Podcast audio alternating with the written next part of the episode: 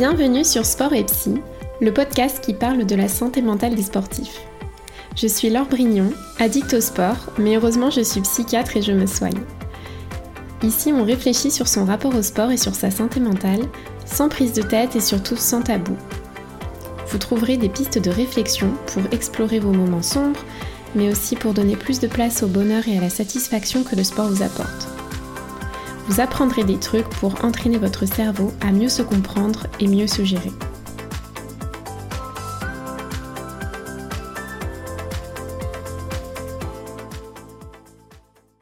Hello à tous, je suis trop trop ravie de vous retrouver aujourd'hui pour ce troisième épisode et aujourd'hui on va parler des liaisons dangereuses entre le sport et les troubles du comportement alimentaire ou TCA comme je dirais dans l'épisode. Je sais que vous connaissez forcément dans votre entourage des sportifs concernés ou que vous êtes euh, vous-même euh, concerné ou avez été concerné par les TCA. Et aujourd'hui, mon intention, c'est de vous expliquer les processus de fonctionnement communs qu'on retrouve à la fois dans la pratique sportive et dans les TCA pour que vous puissiez mieux comprendre pourquoi on peut vite glisser dans les TCA quand on est sportif et aussi comment on fait pour composer avec ça. Euh, l'alimentation, la nutrition et le sport, c'est une grande passion chez moi qui n'est pas forcément arrivée pour les raisons très saines au départ. Hein. Euh, même si maintenant je considère que j'ai une relation plutôt saine euh, au sport et à l'alimentation. Bref, tout ça pour dire que cette passion est toujours là et a pris un autre angle avec les années et mes études, notamment celui d'apprendre, de comprendre, puis de soigner. Et pour vous dire, j'ai même écrit ma thèse euh, sur les TCA du sportif de haut niveau et d'ailleurs pour les curieux, le lien vers ma thèse sera en description de l'épisode. J'ai longtemps, euh, longuement, pardon, exploré, creusé ce sujet et je suis vraiment contente de vous en faire une petite synthèse aujourd'hui. La base à avoir en tête pour comprendre la suite de l'épisode, c'est que tous nos comportements, toutes nos actions sont régis euh, pour fuir le désagréable et aller le plus possible vers l'agréable. Ce qui va motiver nos actions au quotidien, ça va être principalement de nous diriger vers des choses satisfaisantes ou alors d'agir pour nous éloigner de choses désagréables. C'est avec cet angle-là que je vais aborder certains facteurs communs au TCA et à la pratique sportive qui sont les facteurs psychologiques, les facteurs biologiques, les facteurs environnementaux et les facteurs directement liés à la pratique sportive. Donc premier point, dans les facteurs psychologiques euh, communs au sport et au TCA, on va retrouver la faible estime de soi. L'estime de soi, elle est fluctuante chez tout le monde, mais chez certaines personnes, elle est vraiment problématique, genre elle est basse tout le temps, elle est très douloureuse. Et on va appeler ça la faible estime de soi chronique. Les gens avec une faible estime de soi chronique vont avoir tendance à ressentir des émotions négatives beaucoup plus que la moyenne. Ils vont développer tout un tas de stratégies pour limiter ces ressentis, forcément. Dans les stratégies préférées, on retrouve le perfectionnisme que j'appelle toxique, euh, c'est-à-dire cette habitude de toujours viser les choses les plus parfaites possibles, même quand c'est déraisonnable, afin d'éviter absolument de se sentir inférieur aux autres. Au niveau sportif, il y a plusieurs exemples qui illustrent ça. Par exemple, la tendance au toujours plus dans les sports d'endurance, notamment euh, d'aller vers des ultra trails toujours plus longs, euh, l'ultracyclisme pareil, les triathlons euh, d'aller chercher des Ironman. entre parenthèses, pour les Ironman, je plaide coupable, hein. ou de faire plusieurs Ironman dans la saison, ou vraiment la multiplication des compétitions au-delà du raisonnable, des distances et de la difficulté. Ça peut aussi, dans d'autres disciplines, la tendance euh, à vouloir euh, soulever toujours plus lourd, euh, quitte à se blesser, voilà, quand on a le corps qui n'est pas complètement adapté à la charge qu'on soulève, le risque de blessure peut être important. Ça peut être aussi la tendance à s'entraîner alors même qu'on est blessé, mais sinon on se sent trop nul, donc on le fait quand même. Au niveau alimentaire, le perfectionnisme toxique va s'illustrer par exemple dans la rigidité des diètes, que ce soit les diètes pré-compétition euh, ou les diètes pour chercher à prendre la masse, euh, les diètes pour sécher, comme on dit, ou les diètes même qu'on cherche à suivre un peu à l'année, Au-delà de la diète en elle-même, euh, ce qui va être problématique, c'est un peu la rigidité et l'incapacité à accepter qu'on a quand même envie de faire des écarts et qu'on sera peut-être pas parfait dans nos perfs euh, ni sur notre corps. Et c'est ça qui peut devenir toxique. C'est pas vraiment la diète en elle-même le problème, quoique je me montre toujours un peu méfiante quand il s'agit de restrictions ou de règles alimentaires, car je trouve que ça fait très très vite vriller les gens. Euh, mais c'est vraiment le problème, c'est vraiment d'être perfectionniste au point de devenir rigide et de se sentir minable quand on dépasse d'un millimètre euh, le, planning. On peut vite basculer dans l'extrême, dans l'orthorexie, voire l'anorexie. Euh, dans ma pratique, j'ai pu voir des pertes de poids, mais terribles, avec des gens qui à la base voulaient juste respecter leur, leur diète, quoi. Et bien sûr, il y a tout ce qui est crise de boulimie, hyperphagie, etc. Deuxième point, on va passer aux facteurs biologiques euh, communs dans le rapport au sport et à l'alimentation. Le sport et l'alimentation, ils ont tous les deux un effet régulateur émotionnel. Comme le stress chronique a des effets nocifs sur le cerveau, pour simplifier, il finit par endommager les neurones, dérégler les neurotransmetteurs et même rabougrir certaines parties du cerveau comme l'amygdale qui est le centre des émotions au centre du cerveau. L'activité physique, elle permet de réguler directement le système du stress. C'est un peu comme le pied sur le frein. Et en plus, elle favorise la neurogénèse, c'est-à-dire la fabrication de nouveaux neurones, la fabrication de nouvelles connexions entre les neurones, de nouveaux circuits neuronaux. Elle permet aussi la sécrétion d'endorphines et la, la rééquilibration, des neurotransmetteurs au plus long terme. Et d'ailleurs, euh, bah oui, enfin, je vous apprends rien, on a tous constaté qu'on se sentait de meilleure humeur après une bonne séance. Mais, mais, mais, mais, mais, mais, la nourriture a aussi un effet anti-stress et régulateur émotionnel, même si au long cours c'est quand même moins efficient. Elle permet souvent de nous distraire de notre attention d'une émotion désagréable et par ailleurs d'ajouter des ressentis agréables même s'ils ne sont pas durables, que ce soit du réconfort, du plaisir, de la satisfaction après une journée de euh, et à l'inverse, euh, c'est plus rare, mais il y a certaines personnes chez qui la restriction alimentaire et l'hypercontrôle ont ce rôle d'enlever du ressenti désagréable et d'ajouter du ressenti agréable. C'est le mécanisme, le mécanisme qu'on va retrouver chez les personnes qui souffrent d'anorexie mentale. Troisième point, on passe maintenant aux facteurs environnementaux qui sont communs au sport et au TCA.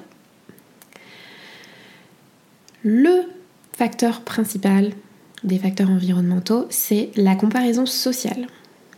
Une des caractéristiques de l'être humain, c'est de vouloir des attributs qui lui donnent des privilèges dans son groupe social. En gros, euh, il a plus de chances de pouvoir euh, procréer et euh, créer une descendance. Hein. C'est très basique, mais à la base, c'est un peu ça. Et dans la société actuelle, il est plus facile et bien vu d'être plutôt grand, plutôt musclé, sans trop de gras, d'être jeune, d'avoir des bons revenus et aussi d'avoir les meilleures performances possibles, notamment au niveau du sport. Si l'estime de soi est faible, comme on a vu plus haut, faible de façon chronique, répétée, on a tendance au perfectionnisme toxique et on va vite se retrouver à devenir rigide sur sa diète et à s'entraîner trop ou mal. Euh, ou de façon pas adaptée. Avec la comparaison sociale, on peut vite aussi se retrouver avec des complexes, que ce soit sur son corps, mais aussi sur ses capacités, que ce soit nos capacités de force, de vitesse, d'endurance, de souplesse, etc. Les complexes, bon, on en a tous un peu, mais c'est comme tout, quand ça devient excessif, ça peut vite virer au pathologique, créer de l'anxiété, de la dépression et bien sûr euh, des troubles du comportement alimentaire. Et enfin, quatrième point, on a les facteurs directement liés à la pratique sportive. On se doute bien qu'un sportif de haut niveau va être plus à risque de créer des problèmes, de faire des TCA, ou une dépression ou un trouble anxieux en lien avec sa pratique sportive à cause des enjeux de performance, de sponsors, d'argent, de Jeux olympiques euh, ou de ce que vous voulez.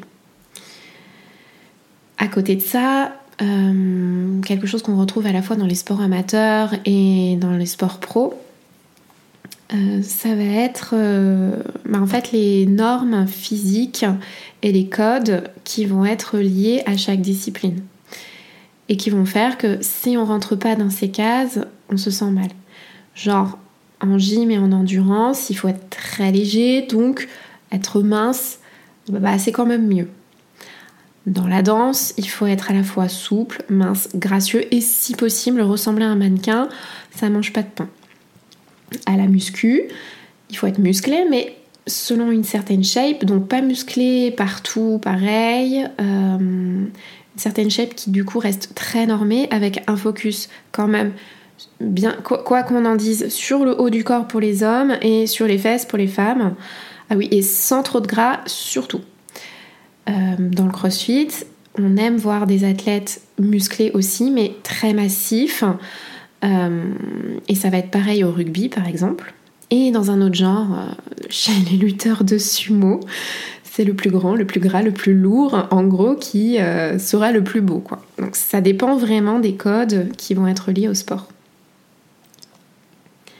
Maintenant, maintenant que vous connaissez mieux les liens entre le, sport et les TCA, si c'est un sujet qui est sensible pour vous ou que vous connaissez quelqu'un euh, pour qui c'est sensible, écoutez bien, je vais vous donner quelques trucs pour mieux comprendre ce qui se passe pour vous.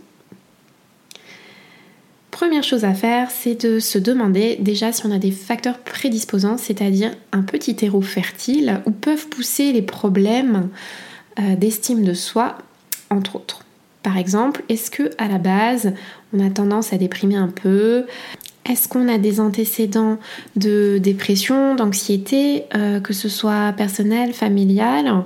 Euh, Parce que c'est sûr que si dans notre famille, ben, on a des gens, nos, parents ou grands-parents, oncles, tantes, qui ont ce genre de problème, on est quand même plus à risque.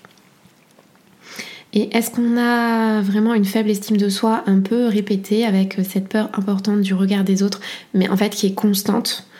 Euh, ce que je dis, c'est vraiment quand ça devient constant et, important que ça devient un problème, euh, avec vraiment cette peur euh, permanente d'être jugé inférieur ou d'être jugé mauvais.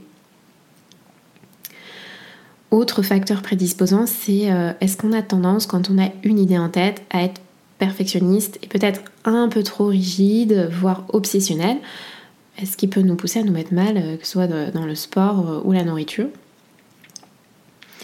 Deuxième chose à faire, c'est de réfléchir un élément déclencheur du problème. Est-ce qu'il y a un moment où on a senti qu'on commençait à switcher dans notre tête et nos actions, un moment où on a commencé à être dans le trop, le trop rigide, le trop malmenant pour nous, le malsain?